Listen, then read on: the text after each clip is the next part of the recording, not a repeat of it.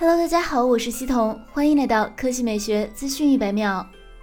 三星将放弃 Galaxy Note 系列，取而代之的是大屏策略、更激进、形态也更先进的折叠屏产品。据称，Galaxy Z Fold 3的看点非常多。首先是第二代 UTG，也就是超薄玻璃，不仅厚度更小，而且抗折痕能力也更优。其次是对于 S Pen 手写笔的支持，S21 Ultra 是仅支持 S Pen，但没有笔孔，也不标配笔。Z Fold 3就不一样了，带有收纳 S Pen 的孔，而且直接附送，强烈彰显 Note 系列取代者的身份。第三是前摄，最早的传言是三星规划了弹出式镜头的原型机，但最终被否决。Z Fold 3或延续上一代的中央挖孔，或直接上马屏下摄像头。最后是发布时间，报道称定在明年六月份左右。对于新粉来说，三星大屏手机的新时代要开启了，而二零一一年开创的 Note 系列也可能从此画上休止符，交出接力棒。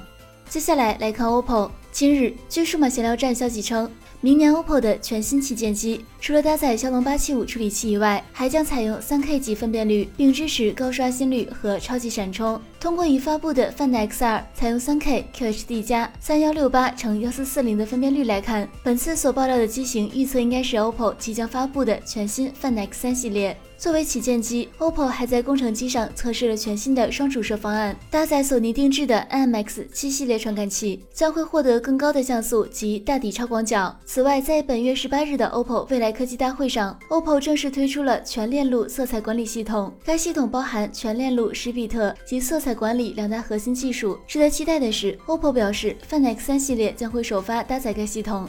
好了，以上就是本期科技美学资讯百秒的全部内容，我们明天再见。